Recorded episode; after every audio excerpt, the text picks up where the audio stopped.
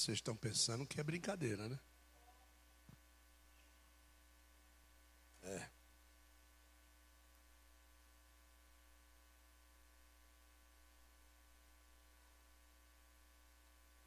Eu estava sentado no lugar da minha casa hoje à tarde. E eu via um nível, um nível de pedreiro. Eu vi um nível colocado sobre nada, mas ele estava equilibrado. Nitidamente equilibrado. Não havia nenhuma oscilação nele.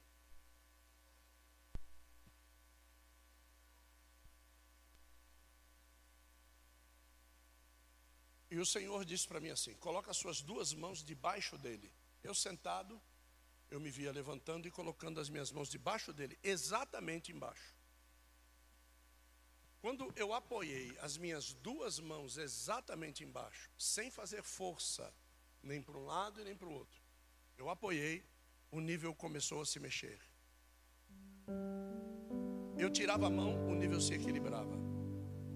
Eu colocava a mão, o nível se mexia. Era como se ele ficasse instável. E eu perguntei: O que é isso, Senhor? Ele disse para mim assim: o nível sou eu. Ele só falou isso para mim. O nível sou eu. Eu falei, amém. E o que o senhor quer dizer com isso? Ele disse assim: ninguém diante de mim é reto.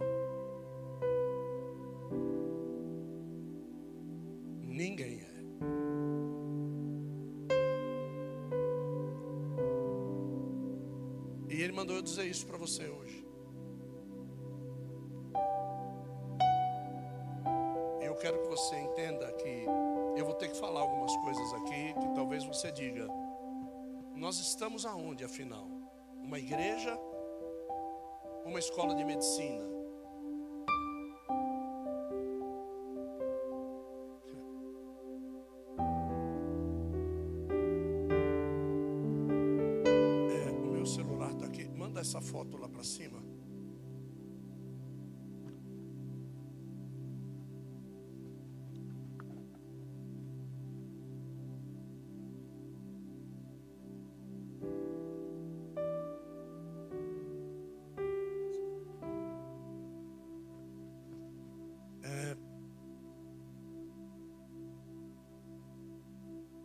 Deus ele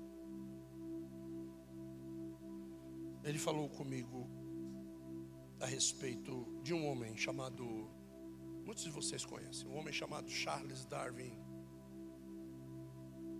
Charles Darwin, ele, é, ele ficou conhecido por causa de uma teoria que é a teoria da evolução.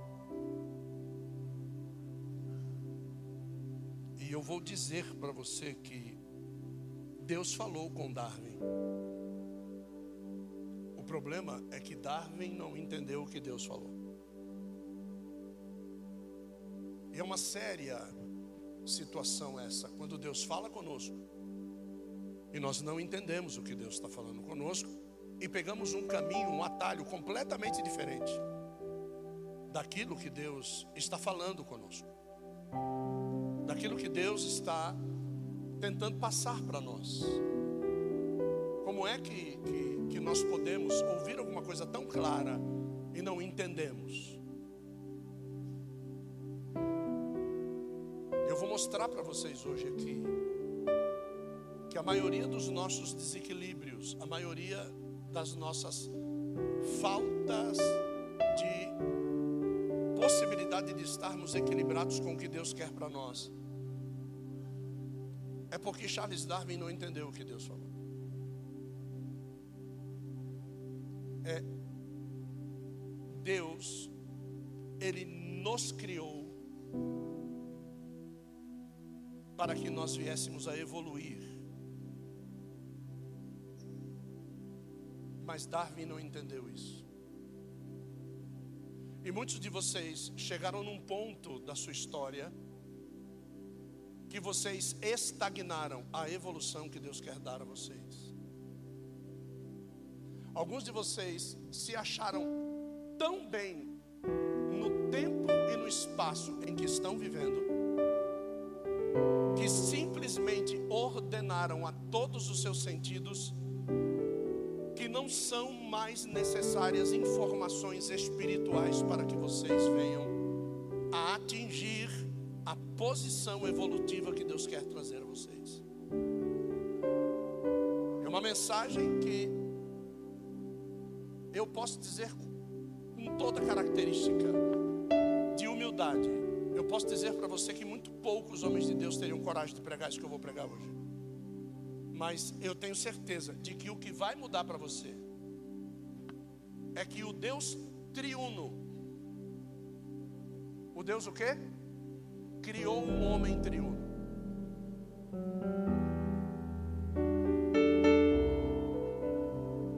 Quem ensina isso não sou eu, é a medicina.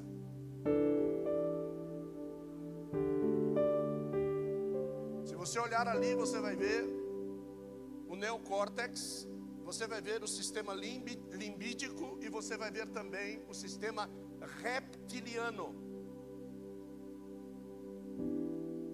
Você vai ver que na parte de cima, essa, essa goma de 11 gramas que nós temos aí na parte de cima, são as funções intelectuais superiores. Você vai ver que na parte mediana, que é esse sistema límbico ou límbico, você vai ver que trabalha as suas emoções. As suas emoções trabalham exatamente no centro do teu cérebro. E você vai ver que a parte reptiliana, que trata da tua sobrevivência, é essa partezinha pequenininha que tem aí. Então Deus nos criou com um instinto de sobrevivência muito pequeno. Deus nos criou com um instinto de inteligência muito grande.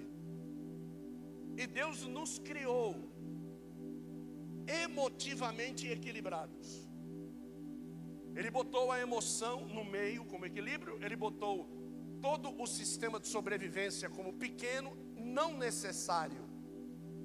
E ele colocou o sistema de inteligência de uma forma suprema.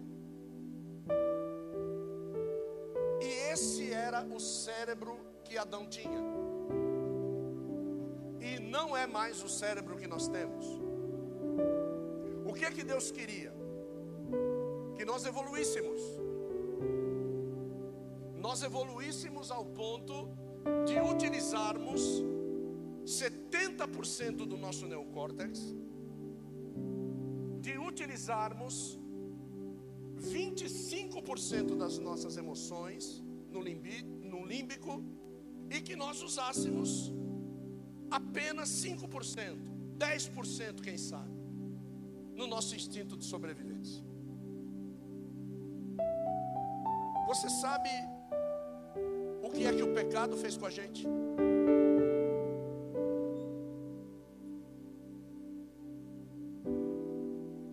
O pecado fez isso com a gente.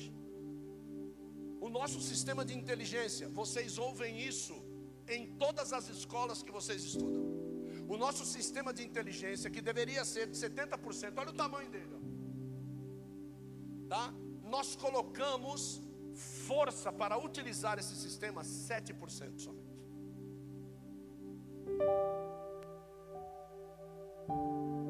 O nosso sistema de emoções, nós colocamos 38% nele. E no nosso sistema de sobrevivência, nós colocamos 55%. Mais da metade de toda a força de existência que nós temos, nós usamos para sobreviver. Onde é que você quer chegar assim? Não estou inventando, isso é medicina. O nome dessa matéria é neuroanatomia. Quando nós olhamos para capacidade racional, capacidade irracional e capacidade emocional, Repita isso comigo, diga racional, irracional e emocional. Não sei se vocês perceberam que racional é o neocórtex. Não sei se vocês perceberam que o emocional é o limbídico. E não sei se vocês perceberam que o reptiliano ou reptiliano é o irracional. Então é racional, emocional, irracional. Aonde é que o Espírito Santo deveria agir aí? Nas nossas atitudes irracionais. E muitas vezes você faz as coisas e diz assim: Eu nem sei por que, que eu fiz isso. Porque você está agindo irracionalmente. Quando Deus cria os animais, Ele cria com dois desses cérebros somente. Ele cria com o cérebro das emoções e ele cria com o cérebro da sobrevivência. E muitos de nós têm sido mais animais do que seres humanos.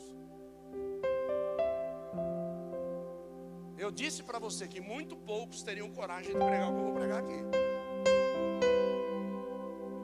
Então tem atitudes que nós tomamos demonstram às vezes que o nosso cachorrinho é mais inteligente do que a gente.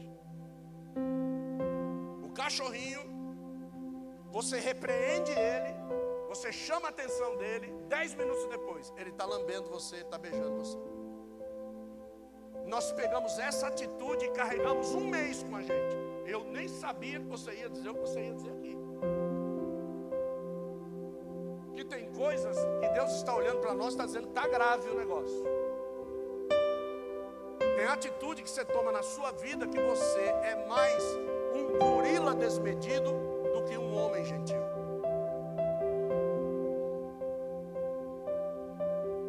Agora, por que que acontece isso? Porque para mim não é importante ser equilibrado.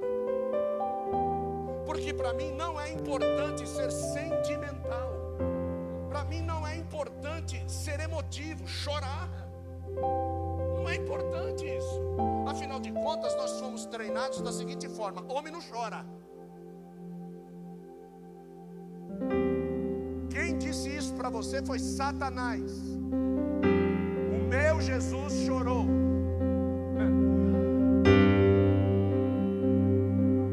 A minha esposa conheceu um homem que não sentia dor.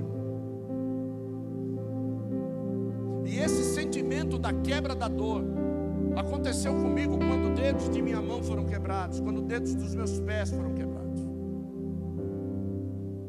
Esse sentimento veio dizendo: Eu não vou sentir dor. Aí chegou um dia que esse meu dedo estava quebrado, fraturado, com um tendão rompido. Ela via minha mão inchada e perguntava para mim: Está doendo? Não, não está doendo. O médico no nipo brasileiro pegou meu dedo quebrado, ele chacoalhava meu Está doendo? Não, não está doendo. Ela olhou para o médico, o médico olhou para ela e falou assim: Esse cara não existe. Por quê? Porque esse sentimento humano tinha sido quebrado da minha vida. E tem homens e mulheres aqui que, por causa dos sentimentos e sofrimentos que tiveram, tiveram algumas partes do seu sistema cerebral avariadas. Você não tem mais emoções, você age mais ignorante, um imbecil. E você também, moça, mo mulher. E, e, e você é um cara extremamente inteligente, mas se faz de bobo, se faz de burro, é extremamente inteligente. Você sabe bem que eu estou falando com você.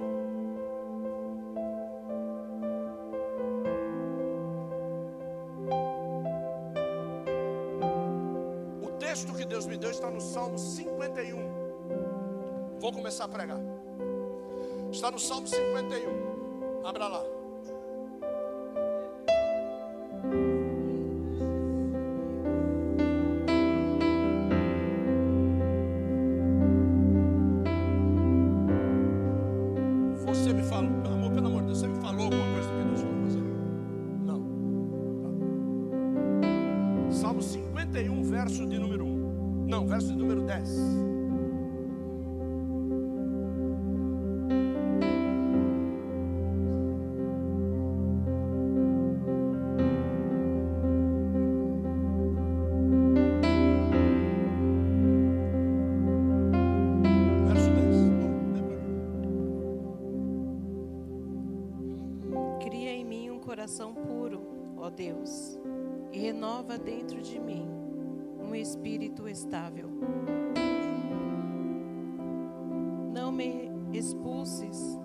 tua presença, nem tires de mim o teu Santo Espírito.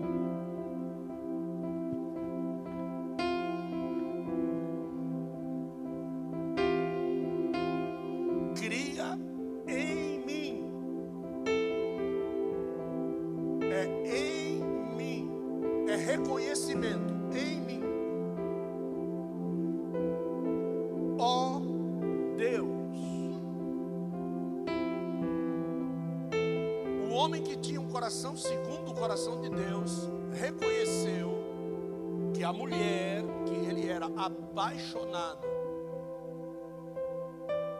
não podia criar nele um coração puro. Tem coisas que, por mais que nós queiramos que o nosso parceiro, a nossa parceira, nosso marido, a nossa esposa, os nossos filhos, que a gente quer que Deus use eles para fazer isso em nós, a minha resposta para você é: você vai continuar do jeito que você está. Porque quem vai ter que assumir a bronca é você mesmo. Para transformar a sua própria vida. Deus não usa ninguém para curar você. A Bíblia diz que a cura apressadamente brota de dentro de nós. O que, que o profeta faz? Aciona o botão da inteligência emocional para levar a tua emoção a Deus, racional para crer e sobrevivência para ser curado e permanecer na presença de Deus. Então é isso que acontece quando uma cura brota apressadamente dentro de alguém.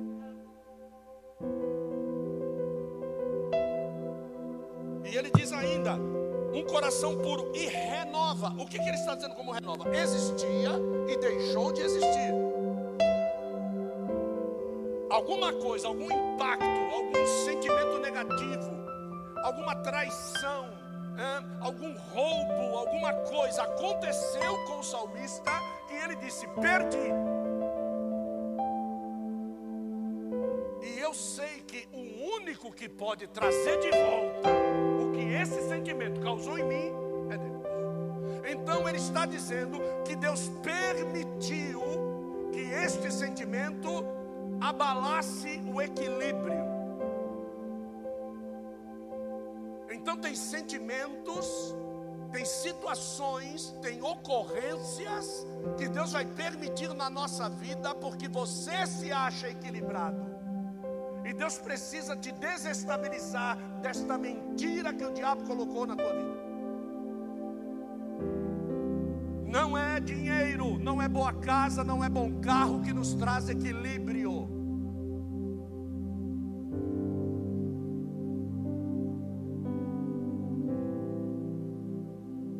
Pessoa foi debaixo do viaduto perguntar para um morador de rua: Você é feliz aqui? Ele disse: Aquele que habita no esconderijo do Altíssimo, a sombra onipotente descansa.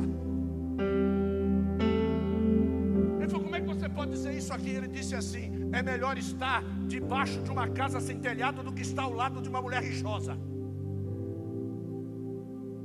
Vai mexer com quem não, com quem não deve. Então, para ele é melhor estar debaixo do viaduto do que morar na casa que ele morava com a mulher que ele tinha. Então, presta atenção nesse animalesco que você ou que você está sendo no meio da tua família, no meio da tua casa, no meio dos teus parentes, no meio dos teus amigos. O que, que você está fazendo com a tua vida? Primeira coisa que Deus faz no homem é o coração. O homem não dá valor ao coração e dá valor ao cérebro. Quando os bichos, depois da morte, vai comer, a última coisa que ele come é o coração. Ele come primeiro o cérebro. Aonde você mais dá valor é a primeira parte que vai se degenerar no seu corpo físico na hora que você morrer.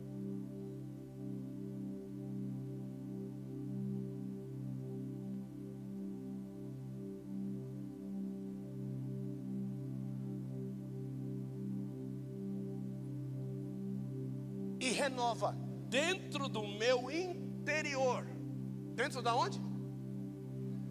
Ótimo. Então a renovação que o salmista entendeu não é levar um chifre e no outro dia se pintar e ir para a balada. Porque isso é exterior. Não adianta você pegar todos os homens ou todas as mulheres a partir daquele dia e fazer com eles o que fizeram com você. Não é isso. Ele está falando, renova no meu interior. Porque essa cara de fracassado, ela está sendo gerada pelo meu interior. Essa cara de soberbo que você tem mostra para mim o quão reles inferior você é no seu interior. Você pega os bilionários do mundo, eles não andam de terno Armani. Mas você pega os pregadores do bairro Pimenta,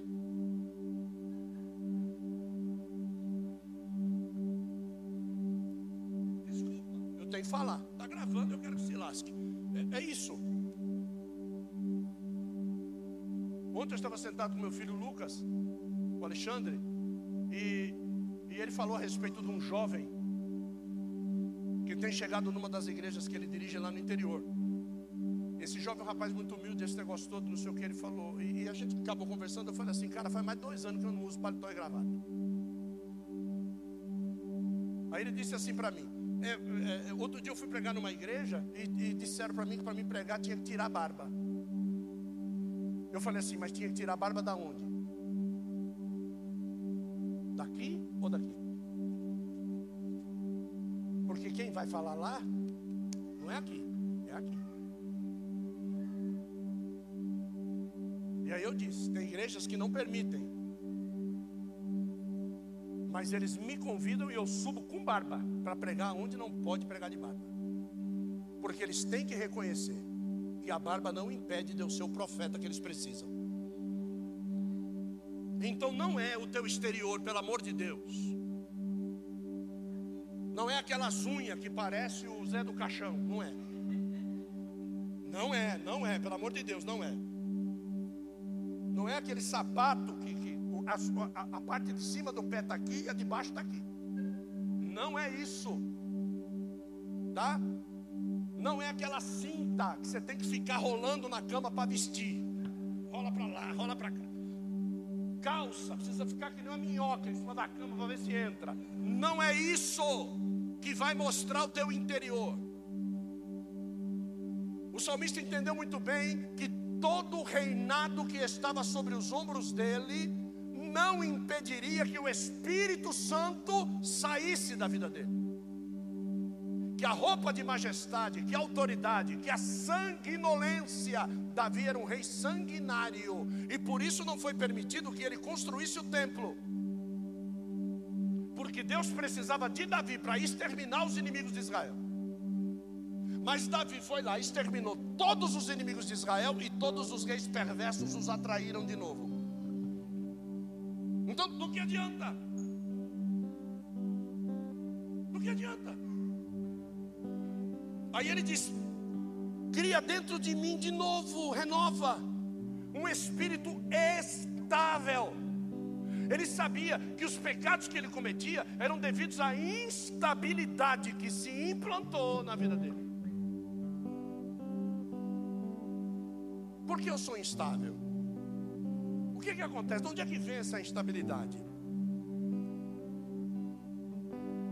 Livro de Provérbios, capítulo de número 15, verso de número 13.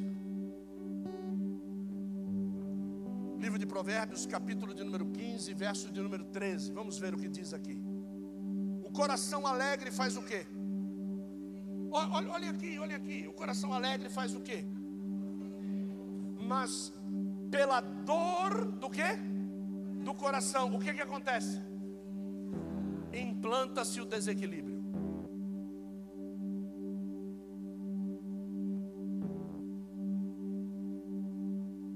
Lembra das ocorrências que vão chegando, as coisas que nos empurram, alguém te xinga no trânsito, você está certo, o cara está errado, mas ele xinga, põe a mão para fora, faz o sinal para você. Tive que, tive que pegar. Eu tenho que falar, tá? tive que pegar o carro do, bispo emprestado, que eu estava sem carro, e as filhas dele, eh, as filhas Dani e Bruna, né? A, a, a, virou filha, né? Tá aí, tá aí a Dani, não? Tem carro e podia levar ali em casa. Aí o Espírito de Deus me levou até o, o console.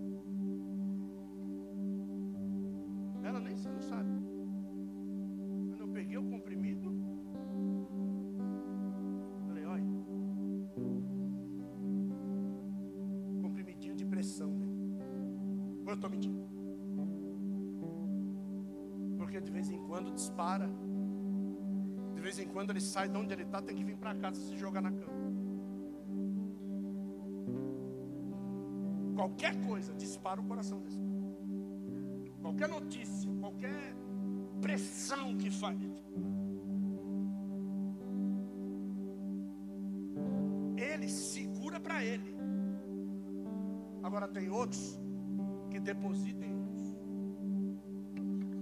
Vomita em outros.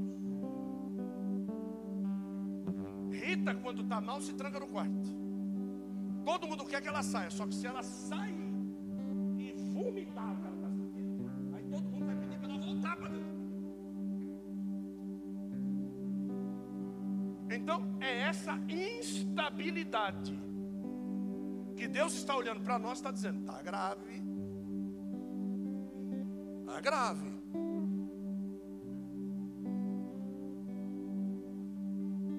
Ele diz assim: não me lances fora, ou seja, se não renovar,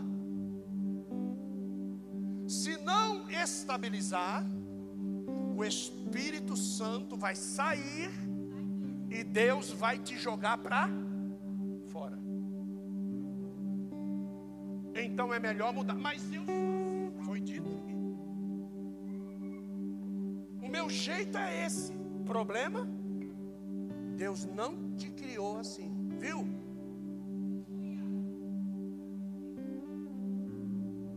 Abra, por favor, no mesmo Provérbios 15, vamos para o verso 14. O coração inteligente. O coração quê? Repete comigo. O coração quê? É sinal de que existe coração quê? Então o coração inteligente busca o quê?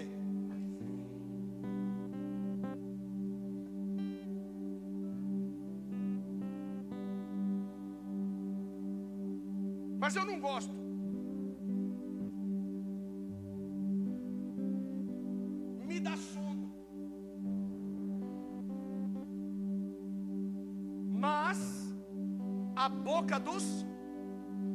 Quer dizer isso?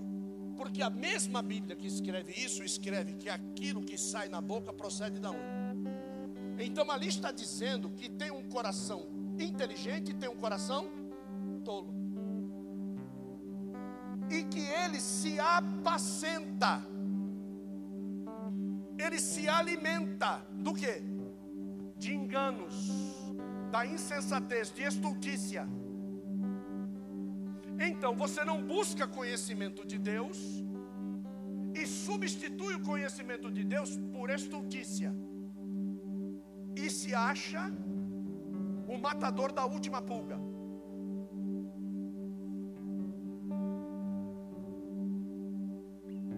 Uma noite dessas eu senti um pernilongo pousando na minha mão, não mordeu, pousou. Eu disse ela: tem um pernilongo no pernilongo no quarto. Duas horas da manhã, levanta. Pega o travesseiro. Vou acabar com ele. Pá, pá, pá, pá, pá, pá, pá. Levantamos mordido por, por Pedro.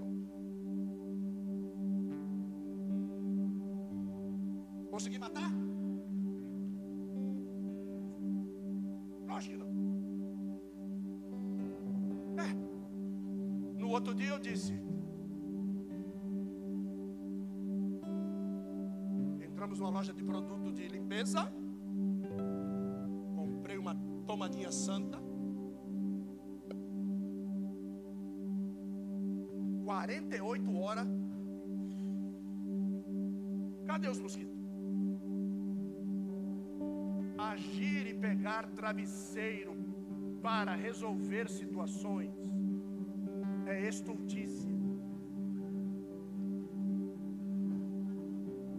Viu? Use a sua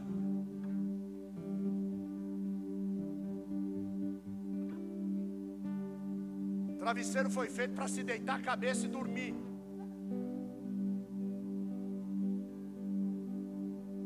Use a ferramenta certa. Ferramenta certa que Deus me deu para usar com essa mulher aqui é amor, é carinho, é respeito, é dignidade, é ajuda, é companheirismo. Essas são as ferramentas. Esse, essa tua cara feia, imbecil, de ser ignorante, vai ser com o John Jones do UFC. Vai lá meter a cara com o negão lá. Vai lá meter a cara com ele. Vai lá. Vai lá bater na mesa, bater a porta. Vai lá. Vai lá dizer: Não vou comer essa droga de novo. Vai lá. Vai lá dizer para ele, pô. Vai lá dizer com quem usa da mesma força que você usa. Minha esposa fez uma mensagem e postou na internet que vilipêndio para com a mulher não é só sexualmente. Já tem lei para prender, viu? Pessoas que tratam mal a sua esposa, não precisa bater. É que as mulheres não sabem, mas a partir de hoje você já sabe. E tem advogado aqui na igreja, pode procurar. Porque aqui na igreja é um santo. Chega dentro de casa, vira um, um, um satanás virado no giraia. Falta de equilíbrio. Se é meio da medição, eu vou fazer o quê? Aí diz aqui. Olha só, o que, que diz no verso 15 não sei se vocês perceberam que esse capítulo 15 está falando do interior, do coração. Diz assim: Todos os dias do aflito são o quê? Porém, um coração contente tem o quê? Quer mudar a tua vida? Quer servir um banquete contigo da alegria? Equilibre-se. Coloca paz nessa situação. É, coloque inteligência para funcionar.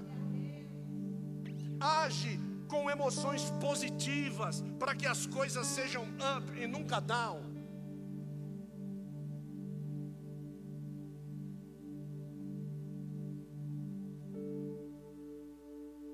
Pula para o verso 30. Olha só que lindo. A luz dos olhos faz o quê?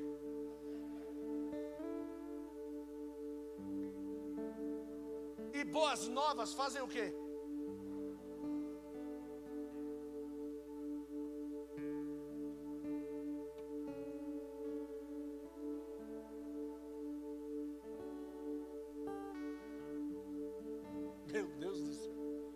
Aí chega um tal de Jesus, Nazaré, e ele diz assim: se os teus olhos forem o quê?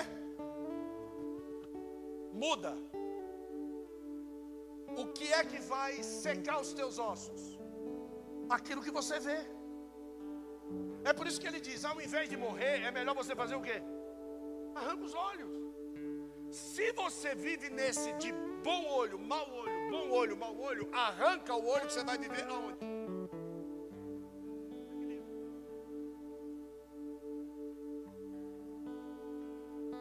Você vai deixar de julgar, você vai deixar de ver malignidade. Tem uma série de fotos e de desenhos aí que você pensa que uma pessoa está agredindo alguém, quando você vê de outro foco, ela está socorrendo alguém.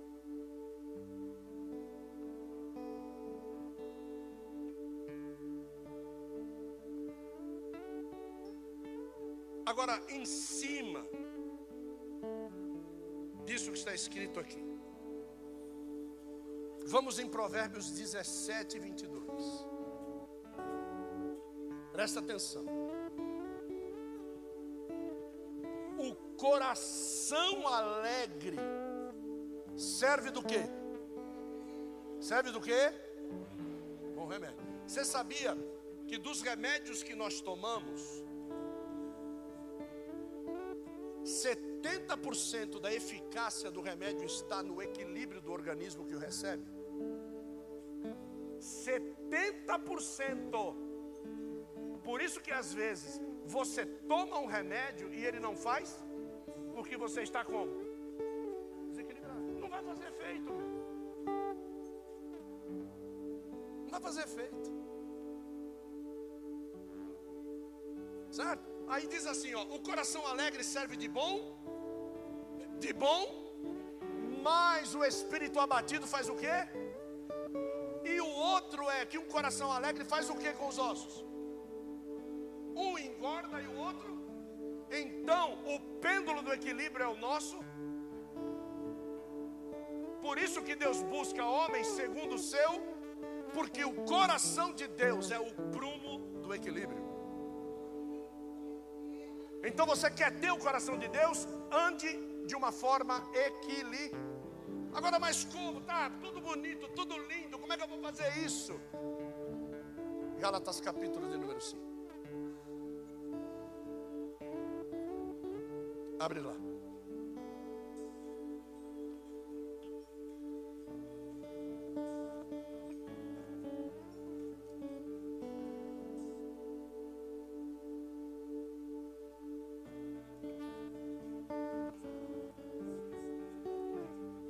Verso 19, Bruno.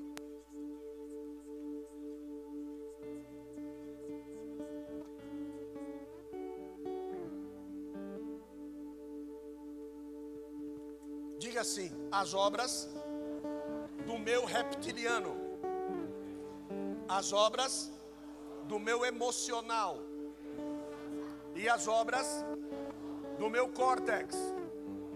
Desequilibrados geram.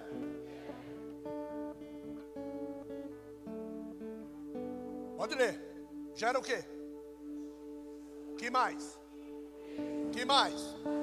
Próximo verso. Que mais? Que mais? Que mais? Que mais? Que mais? Que mais? Sim. Que mais? Que mais? 21 que mais? Vamos? Vamos. Contra as quais vos previno, como já antes vos. Quando foi que ele preveniu? Quando o salmista escreve no Salmo 51: Renova dentro de mim, porque senão o Senhor vai me botar para fora. Ele já tinha prevenido, ele já tinha falado. Ele diz: Como antes vos preveni, que os que praticam tais coisas não herdarão o reino de. Então, a prática vai te tirar do céu. Nós temos que mudar. Você pode estar dentro da igreja o tempo que for, você não vai para o céu se você praticar conscientemente alguma dessas coisas.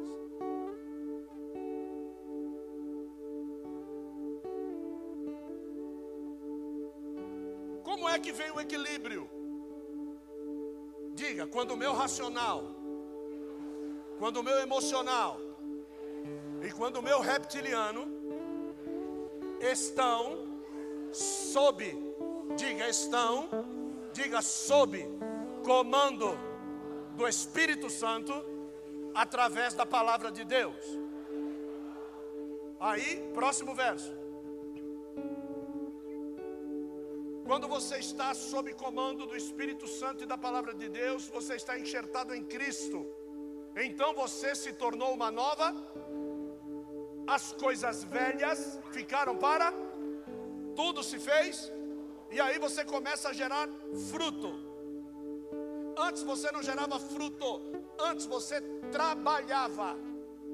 Antes você gerava obras. Você tinha que trabalhar com teu corpo para prostituir. Você tinha que trabalhar com teu corpo para invejar. Você tinha que trabalhar com teu corpo para ter ciúme. Você tinha que trabalhar a sua mente porque você não foi criado assim. Então você tinha que inverter uma concepção divina, e ao invés de evoluir, você estava se tornando um animal. Aí diz aqui, mas o fruto do Espírito você não tem que trabalhar, você só tem que ser. No fruto do Espírito nós não trabalhamos, nós somos. Nós somos o que Cristo é em nós, porque não sou eu mais que vivo, mas é que vive. Então não sou mais eu que vivo, é Cristo que vive em mim. Então eu não sou mais. Quem é, é Ele. No fruto do Espírito, eu amo, eu tenho gozo, eu tenho paz, eu tenho longanimidade, eu tenho benignidade, eu tenho bondade, eu tenho fidelidade. Eu não trabalho, eu sou.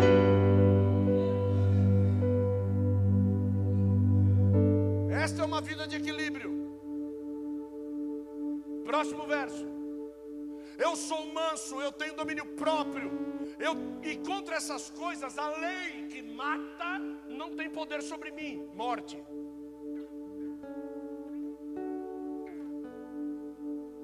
Ai, que raiva! Desculpa. Rácio. Entende? Quando aquele, aquele é, como é que chama? Serial killer. É, quando, quando aquele serial killer chamado Lázaro apareceu na televisão matando pessoas, fazendo, pintando e acontecendo, não sei o que, papai um dia de manhã estava assistindo. A bispa entrou na cozinha de manhã cedo para tomar café e sentamos na mesa toda. Ela falou: Nossa, mas parece o enviado do Satanás. Aí eu disse para ela assim: Tem alguma coisa por detrás desse homem? Existe alguma coisa por detrás dele. E quando foi ver, o cara era. O cara era crente, desviado da igreja. Tem alguma coisa, alguém plantou uma semente e disse: Eu vou acabar com toda essa bexiga. Gente que se torna homossexual porque teve um desgosto de relacionamento.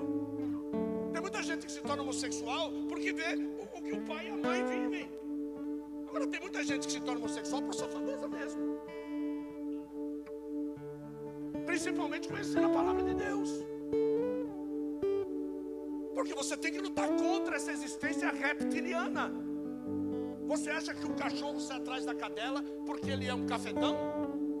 Não, sobrevivência. Sobrevivência da raça, fazer filhos. Deus não ordenou isso para nós?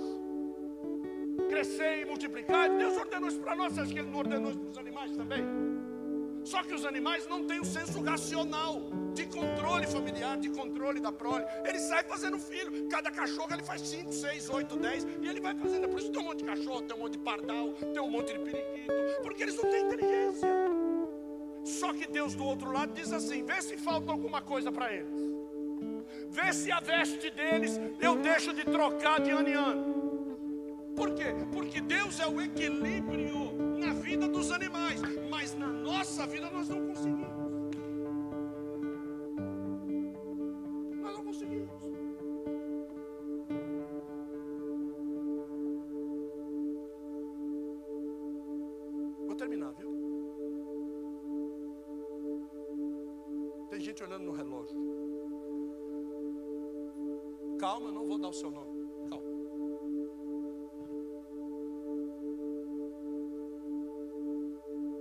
Provérbios 22, 17. Provérbios 22, 17.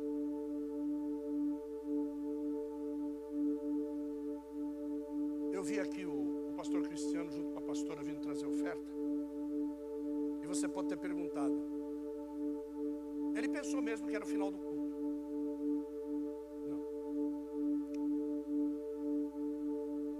Você um dia tiver a oportunidade de ir à África, você vai ter a experiência que o Lucas Alexandre teve, contou para nós quando ele voltou. Hoje estou falando bastante do Lucas, né? É, ele foi para lá e voltou, e ele disse que o pastor está pregando. O pastor está pregando aqui. Ah, porque de repente alguém, glória, levanta um monte de dinheiro, galinha, bode, porco, seja lá o que for, dúzia de ovos, ele vem e traz. Ele não traz não, ele traz porque aquela palavra falou com ele. Na hora que a palavra fala com o indivíduo, ele levanta de onde ele estiver. Ele... É, é o sentimento, né? Eu não lembro do nome do pastor, mas ele estava lá na caravana. Um dia ele orou por uma mulher, uma mulher tinha uma enfermidade no estômago. E essa mulher recebeu aquela oração e durante a madrugada essa mulher ela foi curada. No outro dia de manhã cedo, o pastor já tinha saído com uma van para ir para outra aldeia. Só que ele foi para uma aldeia a cerca de 30 quilômetros de distância. Ele ia ficar ali três ou quatro dias. Pois essa mulher que foi curada foi até a base onde eles estavam, perguntou aonde é e que aldeia que ele estava. E quando foi na madrugada de três dias depois, esta mulher chegou na aldeia que o pastor estava a pé. E chegou com uma galinha debaixo do braço e disse para o pastor: Eu vim trazer a única coisa que eu tenho. É ela que coloca os ovos que nós comemos toda semana. Mas eu quero ofertá-la na sua vida. Eu não posso receber. O chefe da aldeia disse assim: Pelo amor de Deus, receba.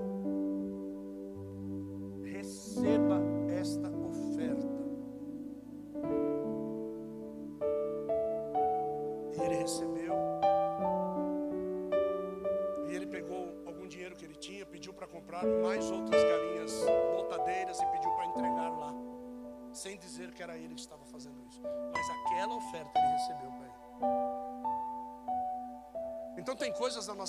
não caminham pela nossa ingratidão. Viu? E eu tenho certeza que se eles mudaram de tão longe para cá, se eles estão vindo de tão longe para cá, com toda a dificuldade que eles têm. Um dos motivos deles estarem aqui é a gratidão. Eu tenho certeza.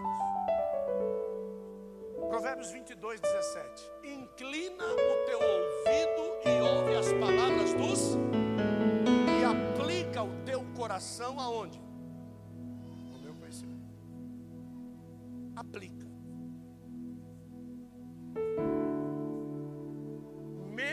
Espírito Santo queira depositar no teu coração todo fruto completo, era como se você comprasse uma mexerica de nove gomos e a casca viesse vazia. Ela tem um formato de um fruto, mas quando você vai abrir, ela está vazia. Porque não adianta ter o dom e não ter o conhecimento para utilizar. Nós chamamos dessa feitura do dom e da utilização do conhecimento, nós chamamos de ativação profética. E é uma palavra como essa que deve ativar profeticamente esses dons que o Espírito Santo já entregou para você. E o diabo conta muito que você não seja ativado. O diabo conta muito que não seja colocado um fertilizante ao pé da tua árvore. Qual é o fertilizante? É a tua adoração. O diabo conta muito que você, no período de chuva, no período de avivamento, você abre o guarda-chuva. É isso que ele quer, porque você não quer se molhar com o avivamento. Você não quer se molhar com o poder da palavra. Você não quer se molhar com o conhecimento. Então você vai ficar morto, filho.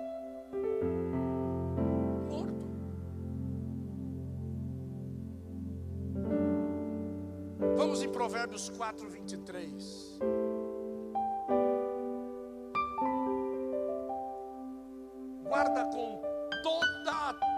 Diligência. O que? Outras traduções diz sobre todas as coisas. Guarda o teu coração. Porque dele, da onde?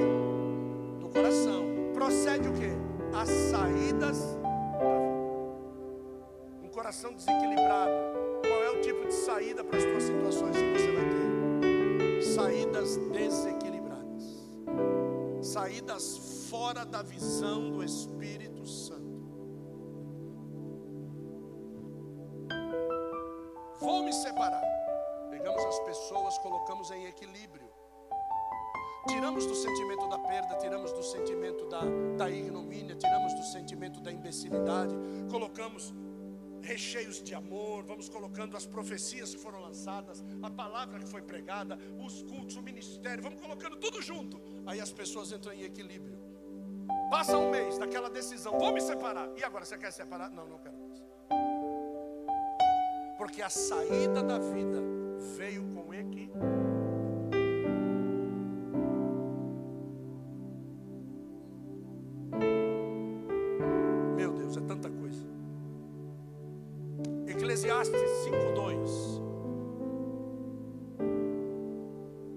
para você que o coração tem boca, o coração tem ouvido e o coração tem pés. O coração anda, o coração ouve e o coração fala. Eclesiastes 5:2 diz assim: Não te precipites com a tua, não te precipites com a tua, nem o teu coração se apresse a fazer o quê? Então o coração fala, o coração tem boca. Uma coisa: se o coração fala, é sinal de que a boca tem ouvidos. Porque a boca que fala daquilo que está cheio o coração e o coração tem boca, ela só pode falar daquilo que está cheio o coração se ela o que o coração falou.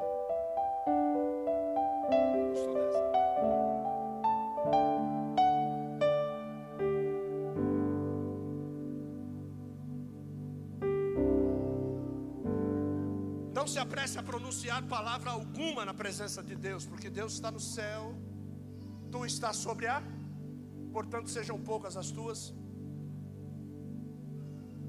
A palavra de sabedoria da oração é: seja na terra,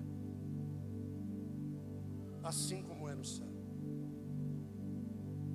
Hoje você pode acrescentar mais alguma coisa na tua oração. Você pode dizer: Senhor, traz o equilíbrio do céu para dentro de mim. Quando o céu se desequilibrou com a traição do luzeiro, Deus o colocou para fora na hora. Pergunta para mim, para quê? Para que o céu entrasse em equilíbrio novamente.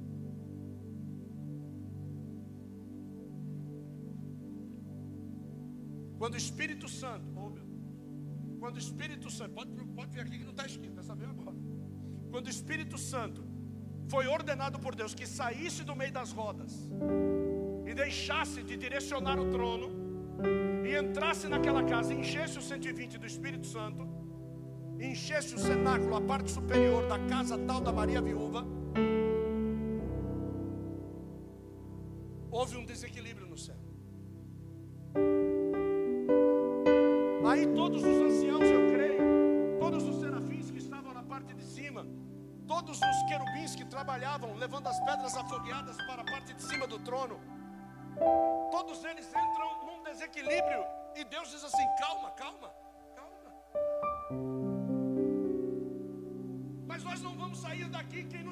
direcionava era o Espírito Santo. Calma.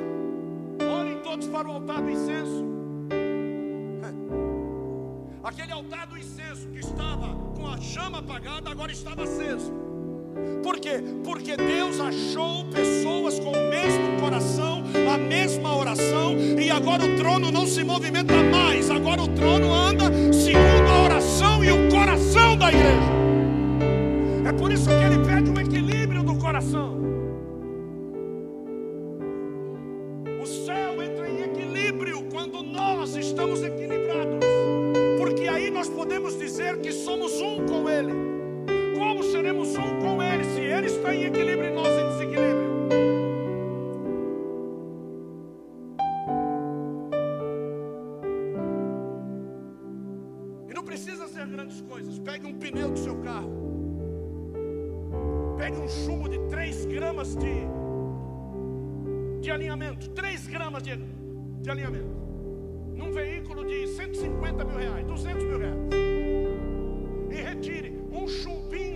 Dessa para tu ver o que vai acontecer com a roda. Parece que é uma carroça que você está andando. Uma coisa tão insignificante, uma coisa que não se percebe, às vezes é colocada do lado de dentro da roda. E num determinado buraco que você sai, aquele chumbinho solta. Numa determinada situação da tua vida, um chumbinho solta. Pronto, a tua vida vira uma carroça. Aí você tem que ir para a máquina. Você tem que dizer para o cara: meu carro está parecendo uma carroça. O cara vai dizer para você: e daí? Não nada a ver com isso. O que, que você quer?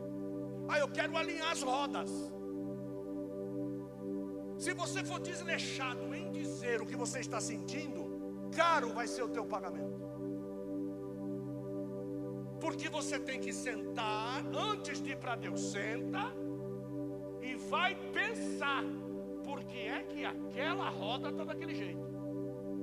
Peguei um buraco na marginal Tietê. E foi essa roda que aquele infeliz daquele buraco bateu. Aí o que, que você faz? Você chega lá no alinhador e diz: É essa roda. Ele vai dizer: Realmente, Senhor, ó, dá uma olhada aqui na parte de dentro. Entortou. Entortou a roda. Aí o que, que ele faz? Primeiro, diga: Desmonta a roda. Então teu pastor tem que desmontar o teu problema. Segunda coisa, separa as peças. Diga, separa as peças. O teu pastor tem que pegar cada peça do teu problema e tem que colocar diante de você. Você tem que assistir. Aí o teu pastor, ele vai dizer para você assim: olha, a roda está amassada. Aí o teu pastor carinhosamente vai lá pegar o martelo vai picar o pau aonde entortou. Vocês lembram? Vocês lembram quando o cara utilizou o machado e ele caiu dentro da água e foram correndo no profeta? Qual foi? Ai, meu, ai, meu Deus! Aí chamaram o profeta. Qual foi a pergunta que o profeta fez? Onde caiu? E ele dá a resposta: corta a árvore e deixa ela bater com força na água. Não adianta jogar palha, não vai subir. Não adianta alisar a água, não vai subir. Tem que bater com força. É por isso que eu digo: aqui não tem mimimi, a gente bate com força. Para quê? Para o machado flutuar e montar de novo a tua vida. Para que você volte a trabalhar.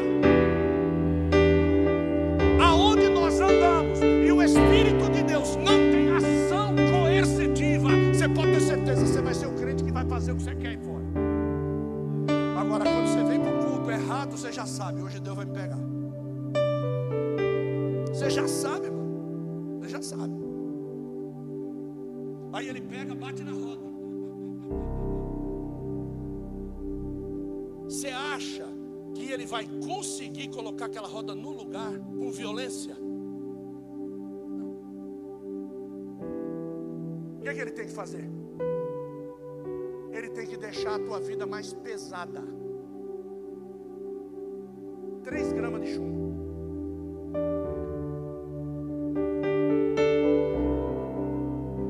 depois de cada situação que nós não vigiamos e que retiram o equilíbrio da nossa vida, para caminhar reto, você tem que andar mais pesado. Você vai ter que andar com mais cuidado, você vai ter que andar mais lento. Você vai ter que vigiar em alguns lugares. Você vai ter que não falar algumas coisas. Você vai ter que se retirar de alguns ambientes. Tua vida vai ficar pesada, cara. Não adianta. E todas as vezes que o chumbinho cair, de novo, vai parecer uma carroça. E aí você já sabe, vou tomar pau no lombo, vou passar vergonha porque ele vai mostrar para mim tudinho. Outra vez, mais uma vez, e é assim, você vai viver assim enquanto você não aceitar o peso, viu? Que é chamado jugo. Mas vai ter um dia que todo jugo vai ser despedaçado por causa da unção. Então vai ter um dia que alguém vai chegar na tua vida e vai dizer assim: Vamos aplicar mais um capital da tua vida e vamos botar isso aqui para não precisar de peso. Vai pegar a tua vida, a roda, vai colocar num torno e vai tornear a tua vida. Vai retirar a imperfeição no torno. Você vai ter agora que perder material. Não vai ser colocado chumbo, você vai perder.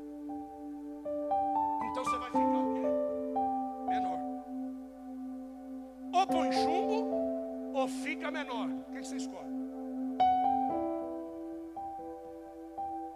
Certo? Tudo isso, volta lá para mim, Samuca, o último verso. Eclesiastes 5:2. Porque Deus está no céu e você está aqui na terra. A evolução de Deus é que você saia da terra e vá para onde? Enquanto você não evolui, você tem que ficar orando para o céu descer para a terra. Deu para entender, senhor? A nossa evolução não é trocar de carro todo ano. A nossa evolução não é morar numa boa casa. A nossa evolução não é mudar de emprego para ganhar mais. A nossa evolução, gente, é sair da terra e ir para o céu. É a nossa evolução. É interessante porque Deus ele, ele costura as coisas, né? E aí você vê o Gabriel abrindo um texto aqui e dizendo assim: Estes são aqueles que não se contaminaram com mulheres, e aonde o cordeiro vai, eles estão atrás do cordeiro. Eles são virgens, eles são virgens, eles são virgens. Área na tua vida que você vai ter que ser virgem. Tem área na tua vida que você vai ter que reconstruir, nunca mais cair. Porque senão você não vai conseguir. Você vai voltar de novo a ter ciúme. Você vai voltar de novo a falar palavrão. Você vai voltar de novo a beber. Vai voltar de novo a prostituir. Você vai voltar. Não adianta, você tem que se tornar, você tem que querer, você tem que investir, mas como? Só a palavra de Deus pode fazer isso com você. Vá sentar numa sala de aula, vá aprender a palavra, vai tomar cacete da Bíblia. Saia daqui mancando todo dia depois da aula. Seja na ETD, seja na MLK, seja lá onde for. Mas faça alguma coisa. Põe a tua roda para usinar, chega de chumbo. Estou sendo claro, você vive remendando os teus pecados com chumbo. É cai toda semana e tome chumbo, cai toda semana, tome chumbo, até vai chegar um dia que você vai perder a direção numa curva, vai bater, vai matar toda a tua família.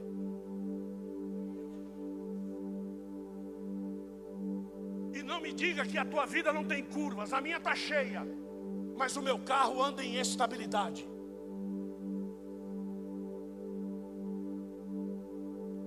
As pessoas dizem assim: o carro do apóstolo parece zero quilômetro. Não é, não, é minha família que anda dentro dele. Eu pego ele todo dia para enfrentar Satanás no caminho para vir pregar a palavra. O diabo tem 15, 20 minutos para me destruir na estrada, na ida e na volta. E o que ele quer usar, ele usa. Mas eu tenho que cuidar do que está dentro do meu carro. Primeiro, a minha vida tem que estar estável. Segundo, a minha oração na saída da garagem. Terceiro, a minha oração quando eu chego aqui. Principalmente depois de um culto desse. Vou ter que orar. Ele vai usar o suco de laranja da padaria para me matar, se possível for. Mas você precisa estar vigilante. Mas como estar vigilante? Se tem carro que você entra, o carro do cara para ele está uma bênção. Você entra fala: como é que o cara consegue dirigir essa carroça, velho? Mas o carro para ele está ó. Até o documento no bolso dele bate. Mas ó, a joia. A joia porque você não andou no meu. Anda no meu. Que cuido, que tenho zelo que sei que o carro não é meu. Anda, vai lá. Pega a chave e dá uma volta. bom é você ouvir do mecânico, precisa mexer aqui. Aí você diz no seu coração, acho que não preciso. Aí chega um dia, você chega bem, liga o carro, no outro dia está aparecendo a carroça. Quem é que vem na tua cabeça? O mecânico. Aí você tem que ligar e tem que dizer: Lembra que você me disse? Lascou. Ele falou: Vou ver. Aí ele me diz: Aquilo que seria 200, agora vai ser 1.500. Queimou o que eu disse que ia. A peça que vinha depois queimou. O motor esforçou, queimou o paralelo e queimou a peça que vinha depois. Falei, nossa, mas foi de um dia para a noite. E você vai perder a tua salvação como? Você acha que vai demorar 100 anos para você perder a sua salvação?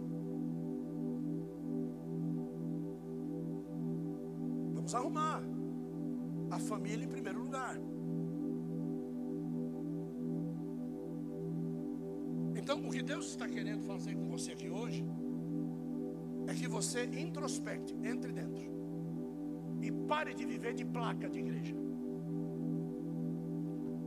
Viu? Se igreja não for hospital, você está no lugar errado. Você precisa vir na igreja para ser tratado. Você não tem que vir na igreja para dizer, eis que te digo. Deus não tem nada para dizer para você a não ser se converta.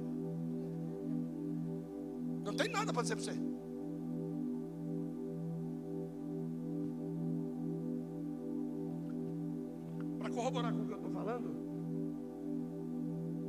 Cantares 5:2.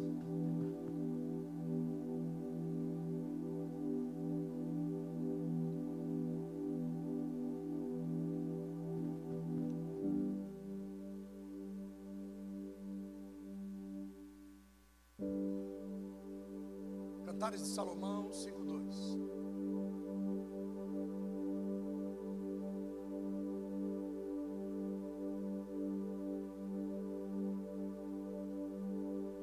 Difícil aí, Samuca. Acha alguma coisa escrita Salomão que você vai.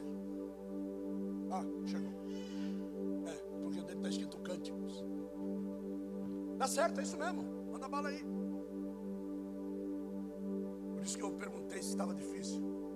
É, porque tem Bíblia que está escrito cantares e tem Bíblia que está escrito cânticos.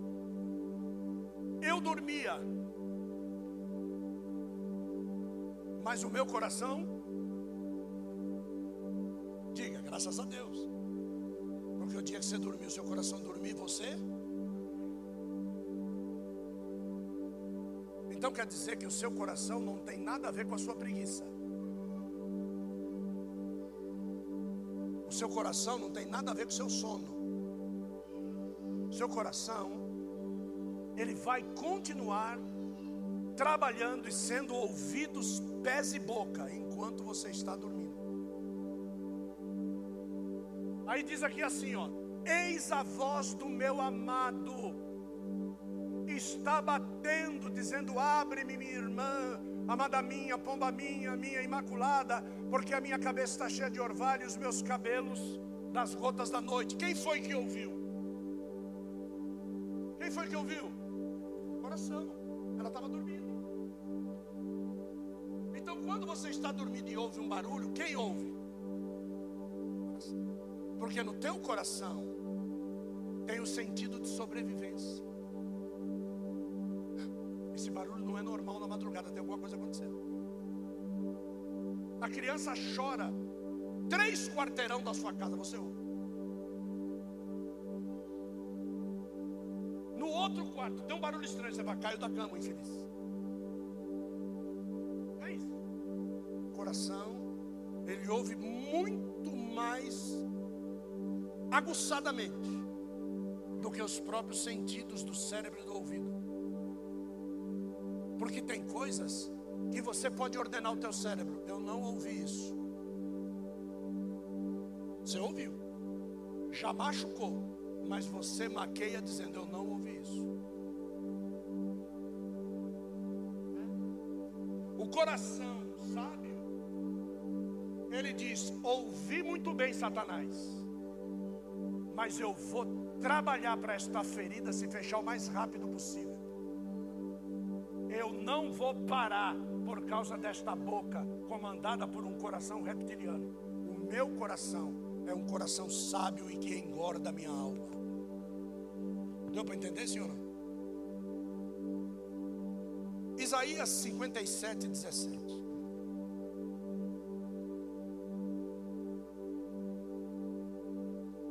Por causa da iniquidade, da sua avareza, me indignei e o feri. Escondi-me e indignei-me. Mas, rebelando-se, ele seguiu o caminho do seu. Então quer dizer que tudo que esse cara fez, quem foi que fez? Quem foi que determinou? Quem foi que ordenou? O coração. Então tem coisa na sua vida que você diz vai ser uma benção, mas quem está ordenando a quem? Não é Espírito Santo, é o seu coração.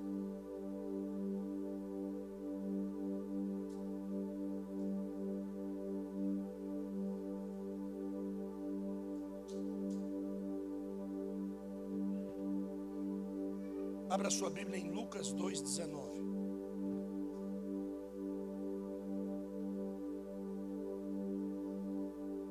Lucas 2,19.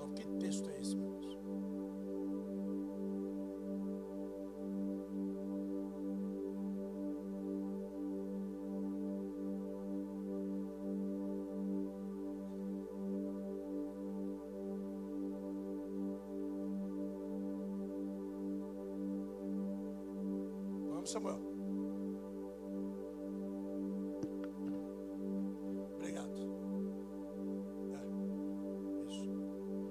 Maria, porém, guardava todas estas coisas, fazendo o quê?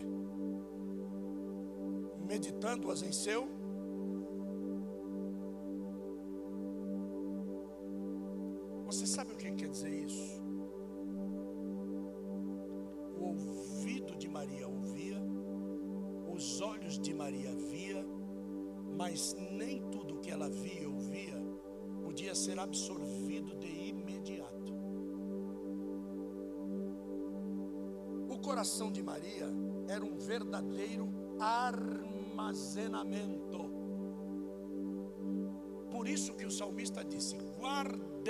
as tuas palavras aonde?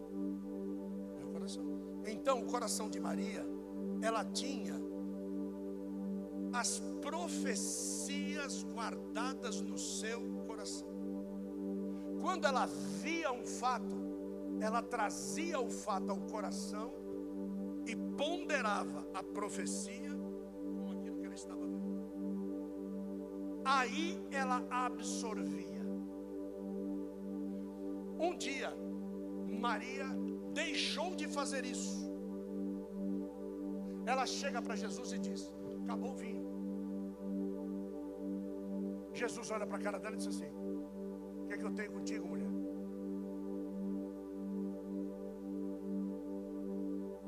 Quando nós agimos apressadamente, quando nós saímos do tempo desta ponderação, qual é o problema de quem vive pecando? É porque não tem depósito. Então você ouve e absorve, vê e absorve, sente e absorve. Não, você tem que ponderar com algo do céu. Quando você pede traz o céu para a terra, você está pedindo, coloca a tua palavra no meu coração, porque a palavra é a revelação do céu. Então, quando você sente algum sentimento negativo, traz ele para dentro do coração. Se o coração tiver com a palavra, você vai ponderar, você vai equilibrar, você vai pesar, e as suas ações deixarão de ser do senso reptiliano, elas passarão a ser racionais. Você vai deixar de falar antes. Jesus teve que dizer para elas: É você que manda na minha vida. Quando eu tinha 12 anos de idade, eu já não disse para você que eu estava fazendo trabalho do meu pai lá atrás. Maria, você agiu de uma forma tremenda, me gerando. Mas se o meu pai não desse para fazer o parto, as mãos sujas pela herança de José não poderiam tocar em mim. As mãos sujas do sacerdote pegando no sangue do sacrifício, contaminaria o sacrifício. As mãos de José, que não puderam gerar Jesus por causa da descendência de Salomão, não poderiam pegar Jesus sujo de sangue, porque Jesus era o sacrifício que morreria na cruz. Então Deus teve que descer, porque na face da terra não existiria mãos puras para pegar o sacrifício sujo de sangue. Pondera no teu coração. Eu, eu, às vezes a gente fica falando de conhecimento, conhecimento, as pessoas acham que eu quero que você se torne aluno da faculdade. Não.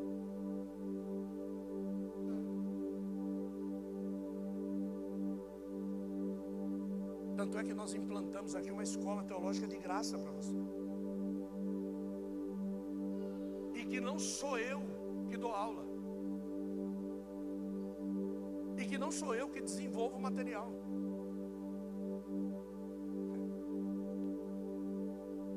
Adquire conhecimento para você poder ponderar melhor.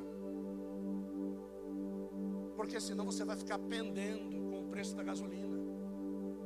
Você vai ficar pendendo com o preço da carne, do churrasco, que você gosta e faz tempo que não tem na sua casa. Você vai ficar pendendo, esperando um campeonato do Palmeiras para ficar feliz. É. Sabe?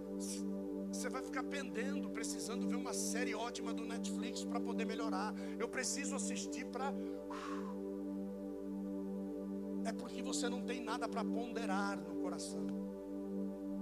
Então você precisa extravasar, essa é a palavra. Você precisa extravasar com outras coisas. Você precisa rir alto, fazer palhaçada, você precisa é, é, tomar atitudes que os outros elogiem, batam palma. Você precisa se sentir aconchegado, porque você não tem tesouros, bons tesouros no seu coração. A Bíblia disse que o bom homem guarda no, os bons tesouros no seu coração. E quando ele precisa agir com bondade, ele pondera nos bons tesouros que ele guardou, que é a palavra de Deus, e ele age segundo a ponderação do coração. Você pega aquele homem que era o tal do bom samaritano, ele ponderou no coração dele. O sacerdote não ponderou, o levita não ponderou, mas eles estavam indo adorar. É isso que acontece com as pessoas que vêm vazios para a igreja para adorar. Não tinha nada no coração, passou direto e não deu socorro. Agora, o samaritano, ele ponderou: opa, meu próximo, eu não posso não ajudar. Mas assaltaram ele, podem me assaltar, mas o Senhor é o meu socorro, então eu vou ajudá-lo. Eu vou passar uma corda no pescoço dele vou arrastando ele. Não, eu posso andar, ele não pode,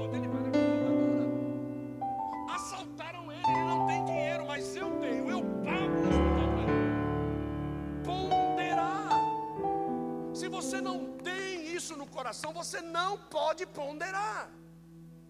Então você vai tomando as suas ações. E você acaba entristecendo o Espírito Santo.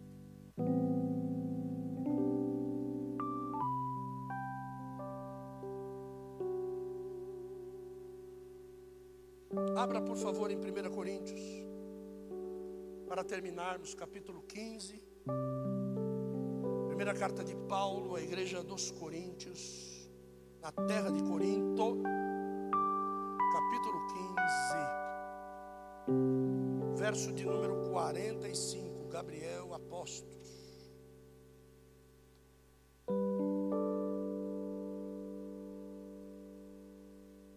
Vamos ver a evolução que Deus queria. Vamos ver que existe evolução e Darwin não soube entender. Está aí a evolução.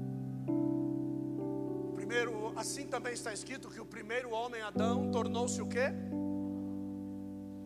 Dá para você entender que ele tornou-se, ele não era. Ele não era.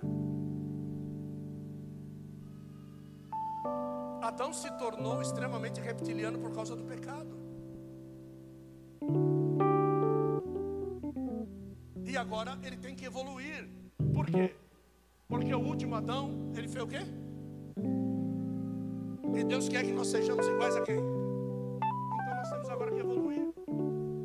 Nós temos que mudar a pirâmide da importância.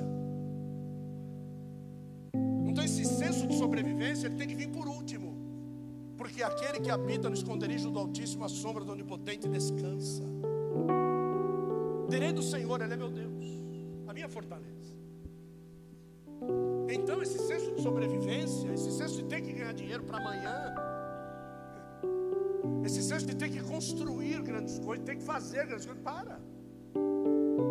Nós temos que pensar como samaritano, no próximo. Nós somos levantados para ajudar outras pessoas. Por que é que não ia bem para Adão? Porque não tinha ninguém para ajudar. O que, que Adão poderia fazer pelo leão? Já tinha todo o seu alimento crescido na selva. O que, que ele ia poder fazer pelos pardais? Que quem alimenta os pardais é Deus. A única coisa que Adão pode fazer pelos animais é dar o um nome, que nem o próprio animal sabe. Só. Então Adão agora estava de mal a pior, porque ele não tinha ninguém para ajudar. Então Deus faz Eva para ser submissa, para estar debaixo da missão. Deus levantou Adão para ajudar alguém, Eva tinha que estar ali para ser o quê? Ajudar. Mas quando ocorre um desequilíbrio, Adão manda Deus matar Eva. A mulher que você me deu fez pecado. Já pensou se Deus arranca a Eva de Adão? Se vira, negão. Quero ver você agora aí de mal a pior. Porque era assim que você estava. Eu dei ela para te causar equilíbrio. Quando nós arrumamos uma namorada, quando nós arrumamos uma esposa, não fique pensando que é por causa da sua gostosura. Não. E digo uma coisa, hein? Tem uns caras aí que Deus achou uma panela, não sei aonde, para botar essa tampa, hein, velho?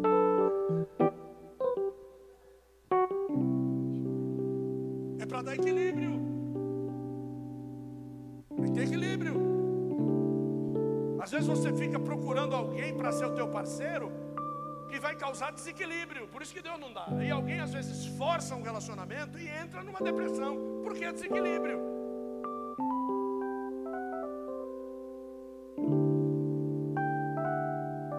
Quarenta e cinco. 46 diz: Mas não é primeiro o espiritual, senão o natural, e depois o espiritual. Então Adão, era natural, ele era o que Deus queria que fosse, ele era aquilo que Deus havia criado, ele era aquilo que Deus, juntamente com o Espírito Santo e o Verbo, haviam feito, e ele desequilibrou a criação no Éden. E o Éden nada mais era do que uma extensão do céu na terra. Deus não habita em meio ao desequilíbrio. Quando Adão desequilibrou o Éden, o céu desequilibrou. Quando a serpente teve autorização para entrar no Éden, era como aconteceu com o diabo no céu. Deus não pode conviver com isso. Ele botou a serpente para fora do jardim, botou Adão e Eva para fora do jardim, arrancou o jardim da terra, levou para o céu, o céu entrou em equilíbrio e o homem vive desequilibrado até hoje. E a única forma de se tornar equilibrado novamente é possuindo o Espírito Santo. Sem o Espírito Santo, sem equilíbrio. Repete essa frase, diga, sem Espírito Santo. Sem equilíbrio. Diga assim, eu não estou dizendo. Sem língua estranha. Sem equilíbrio. Diga assim, eu estou falando sem o Espírito Santo, sem equilíbrio. O que, é que eu quero dizer com isso? Não é falar língua que diz que você tem o Espírito Santo.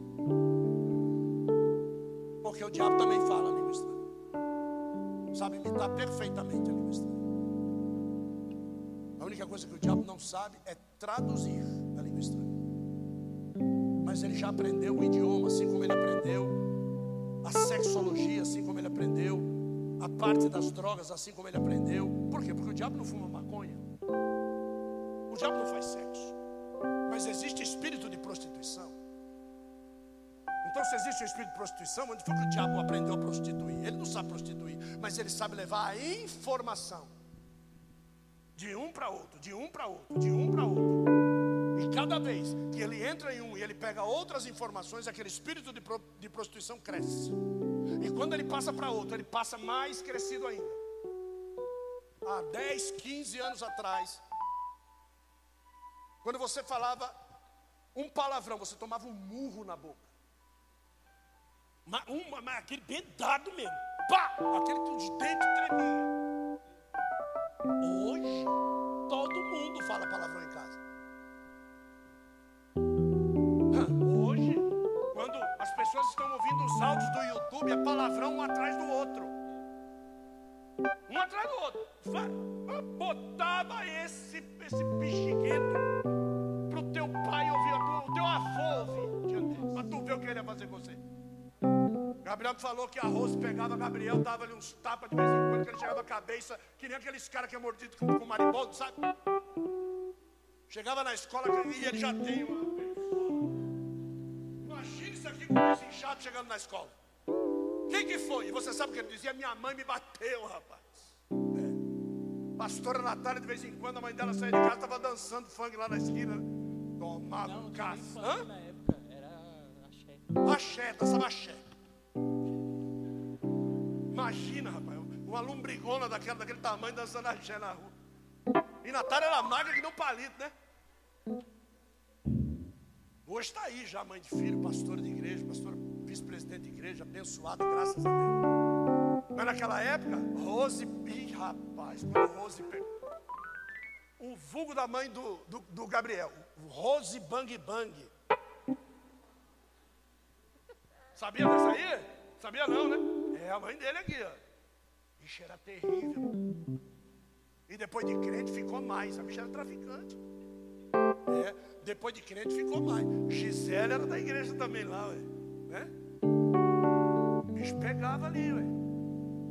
Mas hoje, se Rose não fosse morta, tenho certeza, falasse palavrão dentro de casa para tu ver. Não, não podia.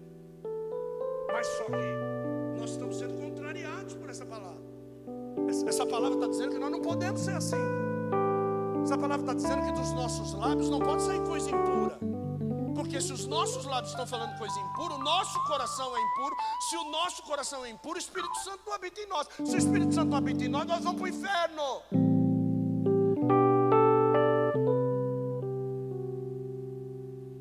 O primeiro homem da terra é terreno, o segundo homem da terra é celestial. Verso 47. Verso 48. Qual o terreno, tais também são os terrenos, e qual o celestial, assim também são os celestiais. Está dizendo aqui que o quê? Que nem todos os terrenos são celestiais, e nem todos os celestiais não poderão e nunca serão terrenos. Quem se torna celestial, ou seja, espiritual, não quer voltar atrás. Então não existe essa de pedir cinco minutos para Jesus. Não existe essa de vou dar um passeiozinho, amanhã eu volto. Vou encontrar com os meus amigos ali, tomar um chá de lírio. Só os velhos sabem o que é isso aí. Só nós sabemos. Tomar um chá de lírio, ficar muito louco, mas amanhã a noia passa. Amanhã eu estou de volta, Jesus. Pai. Eu quero te chamar para essa responsabilidade. Deus está medindo o nosso tabernáculo, lembra? E quando a Bíblia diz que Deus desceu na terra para tabernacular na terra, no livro de Hebreus, diz que ele desceu para colocar a presença dele dentro daquele que queria. Porque a palavra tabernáculo quer dizer lugar aonde eu me encontro com quem me adora. Então, tabernáculo de profetas quer dizer lugar aonde eu me encontro com quem me adora e é profeta.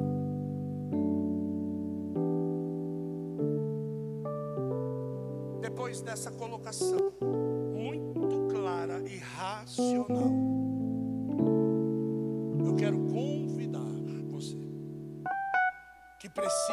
equilibrar a sua vida. Mas eu quero que você seja sincero